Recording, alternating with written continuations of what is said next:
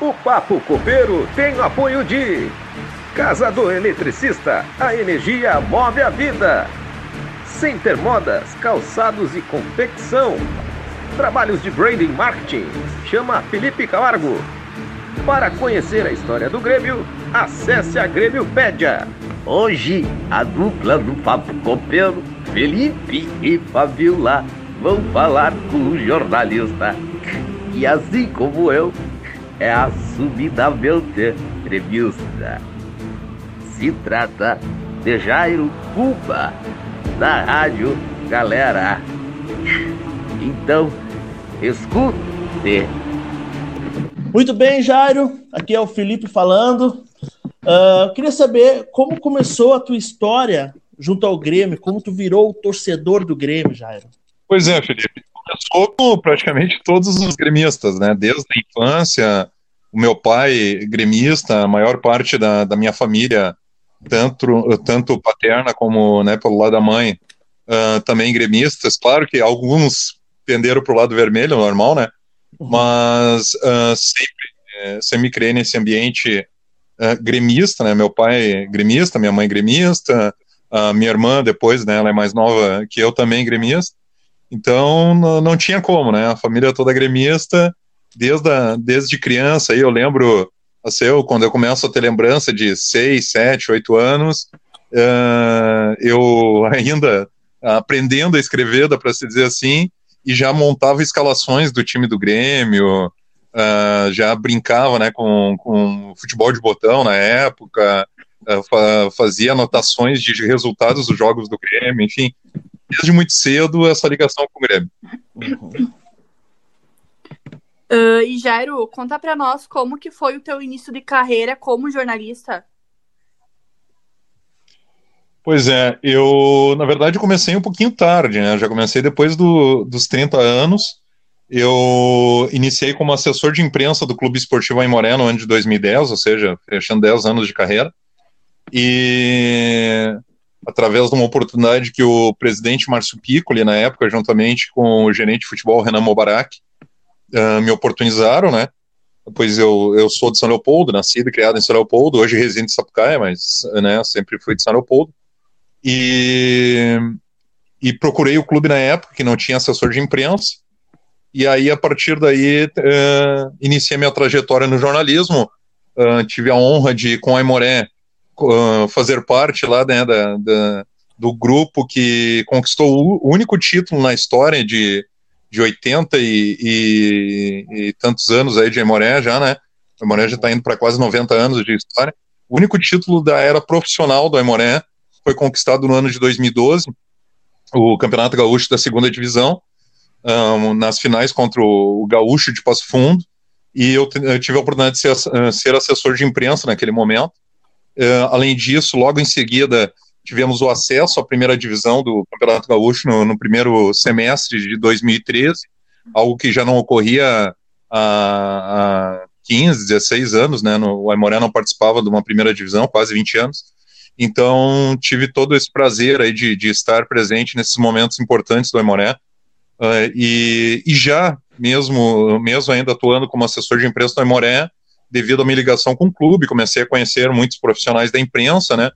E aí começou a minha trajetória dentro da Rádio Progresso, num, num primeiro momento como repórter da Rádio Progresso São Leopoldo, e na sequência veio o, convite, digamos assim, eu fui o terceiro a, a entrar na rádio, uh, da Rádio Galera de Porto Alegre, é onde estou até hoje, né?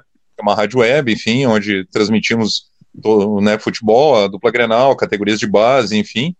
E começava um projeto naquele momento com o Rodrigo Aliar e o Eduardo Souza, e os dois eu conheci através da Rádio Progresso São Leopoldo. E aí me convidaram para fazer parte desse projeto e felizmente, né, algo que tem dado certo aí já já também indo para 10 anos. Bom, Jairo, Uh, tudo bem? Aqui é o Fábio falando. Uh, primeiramente, eu estou surpreso por saber que tu é de Sapucaí e tem toda essa história bacana pelo, pelo Aimoré, né? Eu conheço um colecionador de camisas, o Salomão Führer Júnior, não sei se tu conhece ele. É, tem coleção... Sim, o Salomão, colecionador de camisas. Uhum. É, daí, tipo, a gente, bah, eu acho muito bacana essa, querendo ou não, essa identificação com a Imoré, que é tão próxima. Eu sou de Sapucaia, né? Então, querendo ou não, a gente é meio vizinho já, que, que mundo pequeno, não, não imaginava isso, cara. Enfim. Bom, Legal. Ô, Jairo, o que que tu fez querer assumir esse teu grevismo, Jairo? Agora, pior que imita bem ainda. imita, né? Não, mandou bem, mandou bem. Bom, sobre a questão de eu assumir o gremismo, é isso? Isso, Jairo, exatamente. Não, na, na verdade, o, eu nunca neguei que eu era gremista. O pessoal às vezes me pergunta: ah, tu assumiste agora, né, como gremista. Na verdade, desde o início de carreira, né, como ainda assessor de imprensa da Aimoré, eu sempre disse que eu tinha um grande carinho pelo Aimoré por, né, por ser nascido em São Leopoldo, por ser da cidade de São Leopoldo mas, mas que meu clube do coração sempre foi o Grêmio. Uh, só que uh, tu vai entrando para o jornalismo esportivo, é lógico que, ainda mais quando está iniciando a carreira, né? Eu não, não ficava divulgando isso, falando abertamente isso, mas nunca neguei. Toda vez que fui perguntado, fosse em uh, rede social, por algum torcedor, uh, for, uh, eu lembro que eu participei de programas de rádio, programas de TV com outros colegas, e o pessoal ah, mas uh, né, queria saber para qual time eu, eu torcia, qual time eu tinha, tinha essa ligação, e eu nunca neguei, eu sempre disse que eu era gremista. Né? Então, uh, nunca, nunca, nunca de, deixei de falar abertamente sobre isso. Logicamente, de, hoje eu estando dentro do Grêmio, né, atuando como jornalista do departamento consular do Grêmio, e, e já com uma carreira né, bem, bem estabelecida de 10 anos dentro do jornalismo, uh, eu, eu tenho mais facilidade e ganho uma visibilidade, uma visibilidade muito maior, né? Qualquer, qualquer ação que acaba acabe realizando, ou, ou no caso, divulgando, no meu caso, né? Abrindo a, abertamente a questão do, das minhas cores clubísticas. Mas, como eu disse, eu nunca neguei.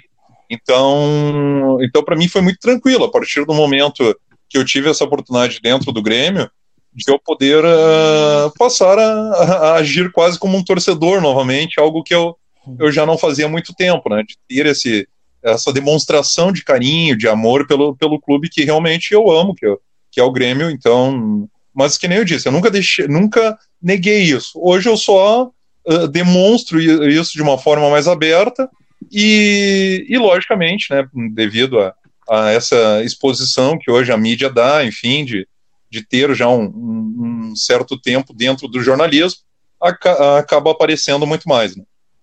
Uhum. É, muito bem, Jaro. E assim, ó, tu como jornalista, tá? Tu acredita que é possível ser imparcial nesse meio? Uh, tu conseguir dar uma opinião sem colocar a tua paixão como gremista, como tu é, assim, é possível ser imparcial ou não? Bom, uh, vamos por partes. É possível ser imparcial numa opinião? Sim, com toda certeza.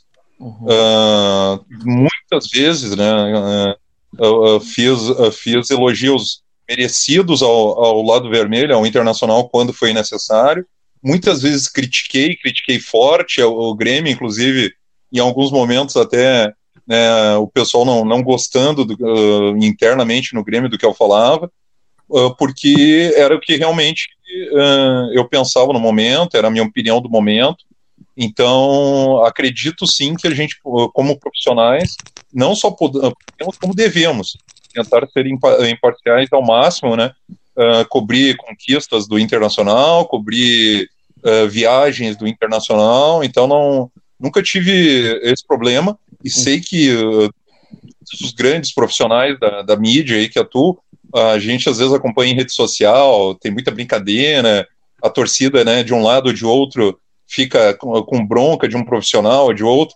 Uhum. Uh, agora mesmo, né, há poucos dias, eu fiz uma brincadeira sobre a, o possível negócio do Everton, eu falei lá sobre cinco fatos, né, que, que, que estão ocorrendo na negociação do Everton, sobre a, a especulação que surgiu dele, dele ir para o Napoli, e o fato 5, claro que eu fiz uma brincadeira e botei Hever contra.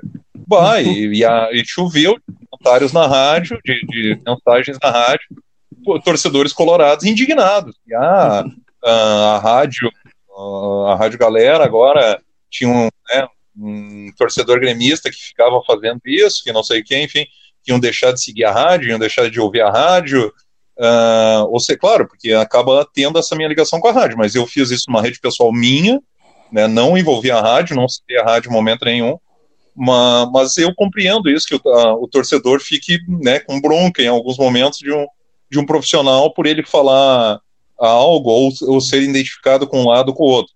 Uhum. Agora, na opinião, sem dúvida nenhuma, uh, acho que todos os grandes jornalistas, quem quer ser um grande jornalista ou pretende atuar nessa função, tem que ter isenção, sim, quando for emitir uma opinião. Uh, quando for relatar um fato, tem que ser o mais verdadeiro possível, mesmo que isso te doa como profissional.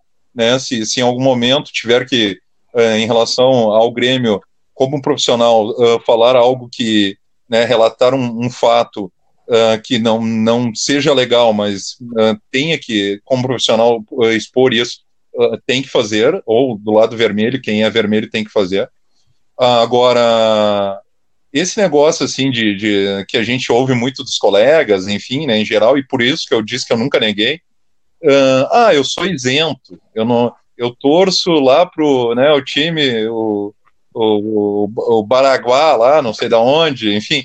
Claro que, claro que a gente sabe todos estão nos jornalistas esportivos, porque todos têm um clube de preferência, e no Rio Grande do Sul a gente tem dois grandes clubes, onde 99% da, da população gaúcha ou é gremista ou é colorado. Uhum. Então não tem como uh, fugir disso. Agora, a grande maioria, até um certo, uh, certo tempo atrás, preferia não expor isso, hoje tem mudado um pouco, né? e quem continua não expondo, eu uh, respeito muito, porque é uma opção muito pessoal isso, uma, né, uma, é algo muito pessoal uh, colocar isso para fora ou não. Agora, como profissional, eu não tenho dúvida, tu, tu, não só pode, como deve ter uma isenção ao falar de uma, de uma equipe ou de outra, né? E agora que todos têm o seu clube, isso também é a mais pura verdade. Todos têm o seu clube de, de coração. Fábio aqui falando. Bom, Jairo. Como é que tu conheceu aí o nosso ex-jogador, campeão do mundo e atual técnico do Grêmio, Renato Portaluppi? Pois é, Fábio, o pessoal brinca muito, né? Porque o, o Renato, uh, poxa, você é eternamente grato ao Renato, né? Eu acho que todos sabem a história da, da minha cirurgia bariátrica, né? o tamanho que eu era, e hoje, felizmente, tô, tô, tô, estou tendo a oportunidade de ter uma nova vida, enfim, o auxílio que ele, ele inclusive, uh, deu financeiro para a cirurgia, mas eu conheci o Renato na segunda passagem dele como técnico do Grêmio, no ano de 2013. Eu já atuava na Crônica Esportiva de Porto Alegre, né, na, na, na Rádio Galera, e cobrindo treinos, enfim, eh, jogos, comecei, comecei a, ter, a ter esse contato como profissional com o Renato. E, e a partir dali, claro, querendo ou não, né, pelo meu tamanho e tudo, chama atenção, né, chamava muita atenção, principalmente. E o, e o Renato, através desse contato mais direto, principalmente nos treinos, né, em jogos, a gente tem coletivo ali depois do jogo, é algo muito né, formal, enfim, não tem, não tem como ter esse contato mais direto. Mas em treinos, principalmente, terminava um treino, o Renato, né, com aquele jeito brincalhão dele, já, já me conhecia, já sabia quem eu era, passava, ô Jairão, hoje é só na saladinha, né? ah, ou então, ah, e aí, quando é que tu vai entrar em forma para jogar um futebol? Coisa assim, umas brincadeiras, umas piadas assim que ele, que ele soltava. E a partir dali a gente passou a ter um relacionamento profissional, sim, mas bom, assim, um contato legal. E nessa terceira passagem dele, aí sim, né, já uh, bem estabelecido na, na crônica que, uh, que cobria a dupla Granal. O, passei a ter esse contato bem direto com o Renato em, em, todos os jogos, treinos, enfim, no dia a dia do Grêmio, né? E, o, e a gente começou a ter uma ligação mais próxima, mas nunca, né? Não, não, não tem intimidade com o Renato, não, eu não tenho. Muitos acham que eu tenho o contato pessoal do Renato, que eu, que eu falo com ele a hora que eu quero, não, eu, eu ligo para o assessor dele, eu tenho que ter todo um, uh, né, como todos os profissionais da mídia agem. Alguns têm esse contato muito mais forte do que eu tenho com o Renato. Mas o, uh, me surpreendeu até muito positivamente, sem dúvida nenhuma, o dia que o, que o Pedro Ernesto da Gaúcha entrou em contato comigo, dizendo que o Renato ia fazer uma doação de 10 mil reais para minha cirurgia. poxa, né? Fiquei Nossa. super feliz em relação a isso. E, e também eu, eu, lembro que no dia, depois, claro, no dia eu não vi, né? Porque eu estava na cirurgia, mas depois o, o Juarez, que é o cinegrafista do Grêmio, da Grêmio TV, editou e me mandou o vídeo. O Grêmio jogou na quarta-feira que eu fiz, que eu realizei a cirurgia. O Grêmio jogou a semifinal do Campeonato Gaúcho de 2018 contra o Avenida de Santa Cruz. E o, quando foi começar a coletiva na, na arena, antes de começar a coletiva, eu tinha realizado a cirurgia naquele dia. O Renato pega e, claro, avisado né, pelo, pelo assessor do Grêmio, algo assim, uh, ele pega e antes de começar a coletiva ele diz, ah, queria mandar um grande abraço para o nosso amigo Jairo Cuba, que hoje realizou a cirurgia, eu sei que tá, né, foi tudo bem e tal. Então são coisas que marcam, assim. Então, e aí a partir dali, né, depois quando eu voltei né, para as transmissões, enfim, né, já estava recuperado da cirurgia, já tinha emagrecido bastante, o Renato veio brincar comigo, que agora, agora sim, né, já podia ir lá jogar um futebol com ele, podia, enfim, então sempre mantive esse relacionamento muito legal com o Renato, né? Lógico que pela questão do auxílio dele da cirurgia foi muito teve uma proximidade maior, mas sempre continua sendo, né, um relacionamento de respeito e profissional. Basicamente isso. Uhum. Uh, Jairo, o quanto que tu considera importante a figura do Renato dentro do clube, ainda mais por ele ser o técnico da equipe? Pois é, Fabiola. O, o, Renato é sem dúvida nenhuma, né, por toda a trajetória, e ontem a, a RBS TV reproduziu, hein, né, no domingo, né, uhum. o, a questão do Mundial do Grêmio de 83. Então o Renato ele tem uma ligação absurda com o Grêmio, né, de, já era como jogador, o, já, já, já tinha essa admiração, esse carinho, esse amor da torcida uh, por ele, né, por toda a história que ele construiu como atleta do Grêmio. Ele, em vários momentos da sua carreira, mesmo jogando fora do, do Rio Grande do Sul, no Rio de Janeiro, em Minas, na Itália, ele é, declarava que era gremista, ele nunca negou isso. Então, tudo isso sempre aproximou ele muito do Grêmio. E aí ele vem para o, para o Grêmio uh, lá no ano de 2010, o Grêmio numa situação bem complicada, o Grêmio estava na zona de rebaixamento, quem não, não lembra isso, há 10 anos atrás, uhum. e ele leva o, o, Grêmio à quarta colocação no Campeonato Gaúcho, uhum. né, mesmo com uma equipe muito fraca, com o Diego Clementino no time, com o Lin, jogadores uhum. que, que tinha na época lá, né, Paulão na zaga, enfim, e o Grêmio chega em quarto, uh, quarto lugar no campeonato e vai à Libertadores do outro ano.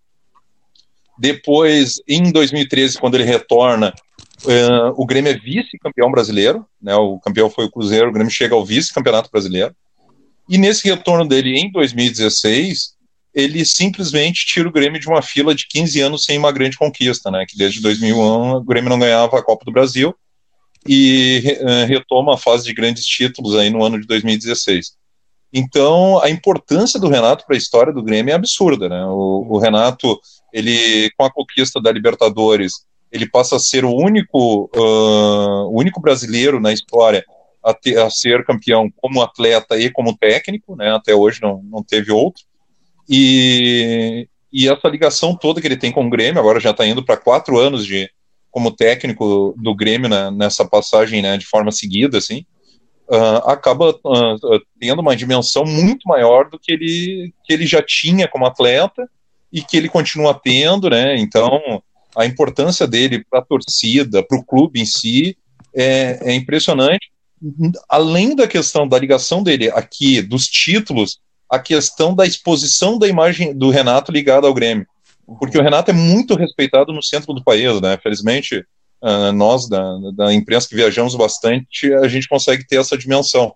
Toda vez que tu vai ao Rio de Janeiro e fala o Renato, o Renato ele é respeitado nos quatro grandes clubes do Rio. A torcida carioca gosta do Renato em geral, independente se é, é flamenguista, fluminense, Botafogo, Vasco. Uh, em São Paulo, o Renato não, não atuou, não foi técnico, mas ele tem um respeito muito grande também. Minas Gerais, da mesma forma, né? Então, acaba o, o Renato levando essa imagem dele agregada ao Grêmio, o, né, uh, aumentando ainda mais essa importância que ele tem na história do Grêmio e que o Grêmio também tem na história dele. Então é um casamento que, que vai ser eterno, né? Mesmo o dia aí, daqui, esperamos que leve muito tempo, no né? dia, o dia que o Renato se for, mas o, vai ter essa imagem dele ligada ao Grêmio sem dúvida nenhuma. Perfeito. Fábio aqui falando. Bom, o Renato, além de ser o ídolo supremo do Grêmio, é um baita cara fora das quatro linhas, como mesmo estava dizendo, né? Também tu sente que esse lado dele, ser humano, é pouco divulgado? Será que é uma escolha dele ou a mídia realmente não, não, não trabalha muito nessa pauta do, do Renato, assim? Pois é, Fábio, na verdade, o, o Renato ele ajuda muitas pessoas, muitas pessoas. Sabe que às vezes o pessoal, o torcedor em geral, e principalmente os colorados, né? Mas alguns gremistas também, às vezes, bah, o Renato é marrento demais, uhum. bah, o Renato é arrogante, o Renato se acha muito. Uh, eu, dentro do que eu conheço do Renato, tá, na, da minha ligação profissional com o Renato, eu garanto que é um, é um, entre aspas, um tipo, um personagem que ele faz na frente das câmeras. Que ele é bom, que ele é o melhor, que o time dele joga o melhor futebol do Brasil e tal. Ele puxa para ele, ele atrai para ele essas atenções e às vezes né, consegue, de alguma forma, uh, amenizar alguma, algum tipo de crise ou algo que possa surgir em cima do elenco do, do, do Grêmio. Então ele, ele tem esse jeito, mas internamente, no dia a dia, se pegar desde o porteiro lá do, do CT do Grêmio, a cozinheira da, né, lá que faz o, a, o alimento do, dos jogadores, uh, todos uh, adoram, né, amam o Renato, porque é um cara que ajuda muita gente, sim. Ele, ele é engajado em várias causas sociais, tá? E, e a questão da mídia não divulgar parte muito do próprio Renato. Tanto que quando foi da, da questão da minha cirurgia, dos 10 mil reais, o, o Renato ele não queria que fosse divulgado isso. Ele, ele pegou e, e, e falou para o Pedro Ernesto, né, logicamente, falou que ajudaria, e o Pedro né, acabou noticiando isso e expondo isso para a mídia. Mas o, o, e eu lembro que eu fui conversar com o Renato um dia no CT, e ele disse: ah, não era nem para ti estar tá sabendo disso e tal. Não, não, né, porque ele não, realmente não gosta de expor as ações que ele, que ele faz. Então, uh, nesse ponto eu não culpo muito a mídia, não, porque é uma coisa que o Renato, ele, ele não faz questão de ficar mostrando, ó, oh, eu faço isso, eu faço aquilo. Primeiro, ele não precisa disso. Né? Ele tem um tamanho tão grande que ele não precisa essa que fique mostrando o que ele faz. E o que ele faz, ele faz realmente de coração, porque é um cara que é sensacional e tem, tem esse, esse uh, coração grande demais aí para ajudar muita gente. Falando agora sobre o trabalho dele, dele dentro do Grêmio, tu concorda com a afirmação que uma minoria faz sobre o Renato não ter feito mais nada pelo time depois de 2017? Nossa, discordo totalmente, né? totalmente. O, o Grêmio foi foi eliminado ali na, na Libertadores 2018, mas ainda teve a Recopa, né, no início do ano, da, daquele ano de 2018 depois teve os dois campeonatos gaúchos, e, e o Grêmio, a todo momento, o, o Renato, na verdade, está tendo que, de alguma forma, ajustar a equipe do Grêmio, né? Porque às vezes a gente esquece e parece que, que não, não, não, não ocorre isso, mas quantos jogadores da Libertadores 2017 ainda permanecem no elenco do Grêmio, né? Ainda são titulares do Grêmio. São poucos. É o Jeromel, o Kahneman, o Cortez agora que vai voltar a ser titular porque com a saída do Caio Henrique. Olha, o Everton, que estava no elenco, mas nem era titular naquele momento. Então, são, são o Maicon, né, também nem, o Maicon até tá, uh, estava lesionado na, na, Libertadores. Então, são poucos jogadores que, que permanecem daquele ano para agora 2020. E, e o Grêmio, ou seja, está tendo que remontar, está tendo que se reorganizar. O ano de 2019 foi um ano complicado para o Grêmio na questão técnica. O Grêmio não acertou, né, não, não conseguiu encaixar as contratações, principalmente, por exemplo, Tardelli foi um jogador que não deu o retorno, né, que a, a torcida a direção esperavam. O próprio André, desde a sua chegada, não, não conseguiu desenvolver o, o futebol que, que era esperado, mas uh, o Grêmio se mantém alto, o Grêmio continua disputando, o Grêmio continua chegando. É lógico que não vai ganhar tudo, infelizmente, né? Nós, como torcedores, gostaríamos que, que o Grêmio ganhasse sempre mas uh, o Grêmio viveu grandes momentos, sim, nesse, nesses uh, dois anos aí, 2018 2019, que, que mostram, né, continuam mostrando o trabalho do Renato, e até por isso ele permanece à frente do comando técnico da equipe, porque o presidente Romildo é muito inteligente, a direção de futebol do Grêmio é muito inteligente nesse ponto. Se o Renato já não tivesse, mas uh, dando o rendimento necessário, certamente teria se trocado. E não é o que ocorre. O Renato permanece, né, até foram trocados alguns membros da direção ali do comando técnico da equipe, né, preparador de goleiros, preparador, pre, uh, preparador físico, enfim, e, outro, e outros membros ali da, da comissão técnica, mas o Renato permaneceu. Permaneceu porque realmente o, o trabalho dele é muito qualificado. Hein, Jairo? Felipe falando. E agora falando um pouco sobre frustrações, né, que nós gremistas vivemos. O que te doeu mais, a eliminação de 2018 para o River ou 2007 para o Boca? Qual que doeu mais na época? Olha, perder sempre é ruim, né? Sempre dói. Mas, mas 2007 foi um, um achado, uma, uma coisa extraordinária o Grêmio ter chegado naquela final. O Grêmio não tinha time, não tinha elenco para ter chegado a, uh, chegado à final da Libertadores em 2007. É, era muito inferior ao Boca Juniors, né, a, a, tanto que depois na, nas finais ficou bem claro isso. E foi um grande trabalho do Mano, através do Grêmio conseguir reverter resultados no Olímpico, enfim, conseguir, conseguir avançar até a final. Então, lógico, a esperança existia, era uma final, ou seja, se, se passasse pelo Boca já não tinha mais ninguém, já, se, já seria campeão. Mas sendo bem realista e olhando, né, agora já com, com o passar dos anos, o Grêmio não tinha uh, time para ser campeão contra o Boca Juniors.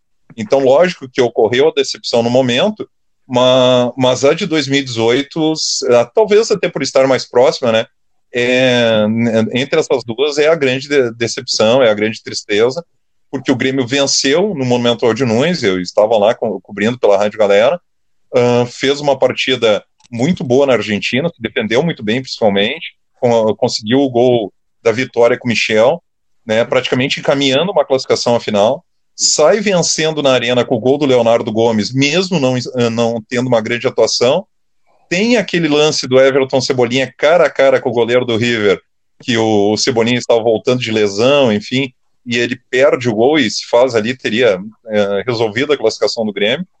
E depois aquela virada impressionante, em menos de 10 minutos, o River vira o jogo, né? Teve a questão da arbitragem também, a situação do, do técnico do River, né? Que não, não respeitou as regras, enfim.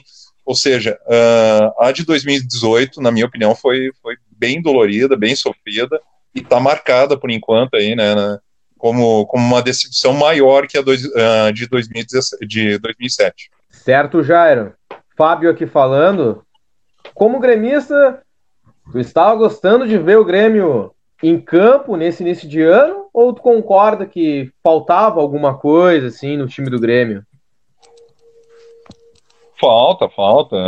Né, o, o Grêmio jogou até o dia 15 de, de março ali, né?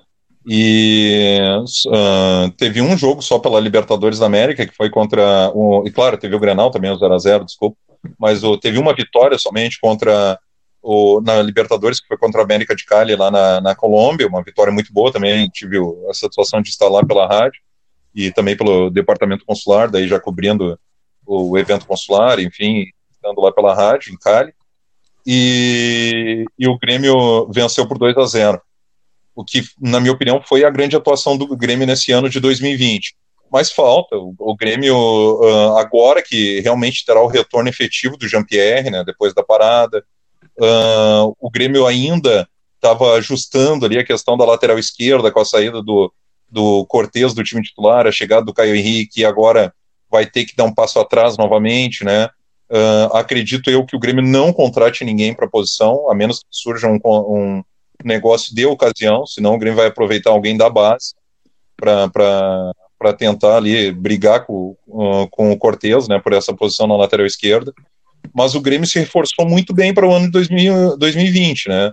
O Grêmio tem na lateral direita ali o Vitor Ferraz, tem o, o outro jogador uh, colombiano também que, que uh, chegou para o Grêmio esse ano, tem, enfim, uh, né, tem, tem alguns jogadores bem interessantes, que forma uma equipe muito forte. Vai ter o retorno, como eu disse, do Jean-Pierre para fazer essa, essa articulação no meio.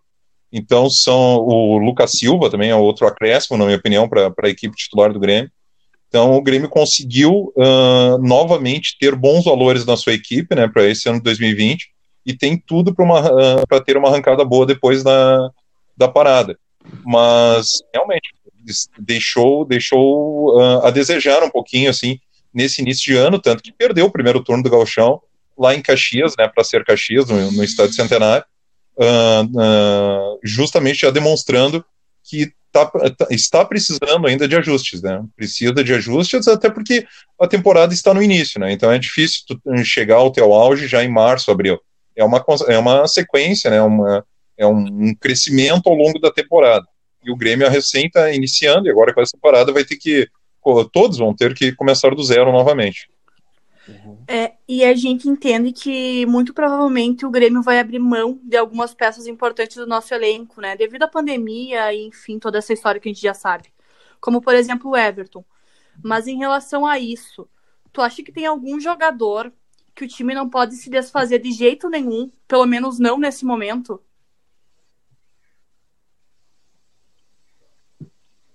Olha, eu acredito que o Grêmio venda o, o Everton sim, tá, e isso está bem claro, né, inclusive em entrevistas do, do presidente Romildo, do Paulo Luz, vice-presidente de futebol, né, temos feito lives aí pela Rádio Galera com, com os dirigentes gremistas no, nos últimos dias, e eles deixam, eles uh, são bem, uh, bem francos quanto a isso.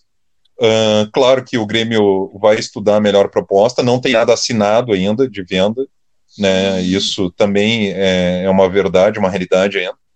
Mas o, o Grêmio vai sim vender o Everton, né? Na, uh, é bem, bem, está é, bem encaminhada a situação.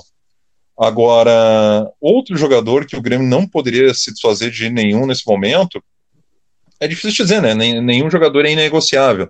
Mas seria bem complicado para o Grêmio, além do Everton, uh, perder, por exemplo, o Matheus Henrique, o próprio Jean-Pierre, agora que vai voltar, uh, né, ou, uh, por exemplo, o Kahneman se falou também, voltou a se falar uma situação de uma possível saída. Então, são peças importantes que o Grêmio não, não poderia perder. Perder o Everton já não é legal, né? Mas uh, acredita-se que o PP, enfim, é uma alternativa boa para substituir. Tem, tem outros jogadores que, que podem surgir aí na sequência. Agora, hum, vendendo Everton, a questão do financeira do Grêmio fica muito equilibrada. E o presidente Romildo é muito. É, tem tido uma, uma, né, uma sabedoria muito grande nesse ponto. Então, ele vai vender o necessário, vai manter as contas do Grêmio em dia, vai passar por esse momento de crise, mas sem se desfazer do elenco. Eu acredito por aí. Que uh, posse, deva vender o Everton, mas deva ficar por aí, ou no máximo mais um jogador. E aí, claro, né, evitar ao máximo tentar vender algum outro que seja dos principais, aí, principalmente os mais jovens. Bem, Jário, ainda sobre o, sobre o que tu tem falado, sobre o que tu falou na última pergunta, uh, e ainda sobre o Grêmio 2020. Uh, tu acredita que a base é o caminho do, do Grêmio agora no futuro? Uh, ou tu acha que o Grêmio precisa contratar? O que, qual é a tua opinião em relação a isso?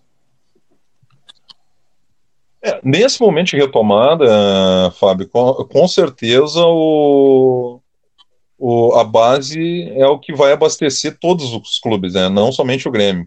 Está todo mundo uh, segurando ao máximo qualquer gasto extra, uh, até de certa forma, uh, né, fico um pouco surpreendido, enfim, quando né, eu vejo ali nas redes sociais, principalmente no Twitter, torcedor do Grêmio, uh, gremista fazendo cogitações de contratações, especulação de jogadores.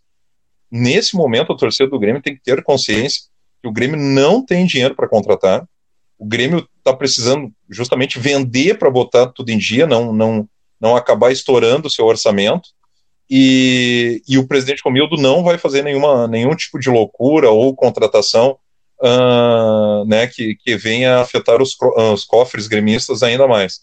Então, uh, nesse momento, com certeza é a base que será utilizada e o trabalho que vem sendo uh, feito na base, felizmente, uh, pela Rádio Galera, a gente tem a oportunidade de, desde 2012, acompanhar acompanhar os campeonatos de, de base, né, juniores, juvenil, e acompanhando principalmente a dupla Grenal.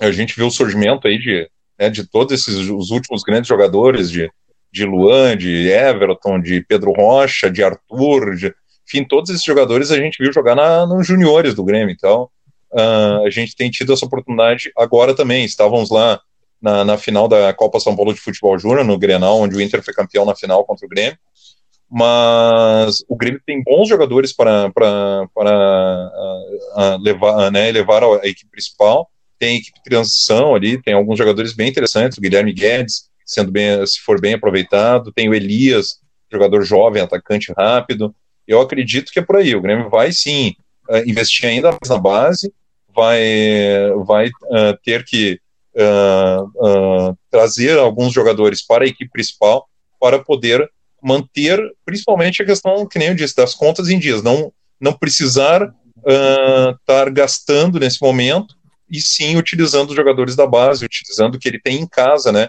para resolver os seus problemas. Porque o Grêmio tem uma boa base, o Grêmio tem um bom elenco principal.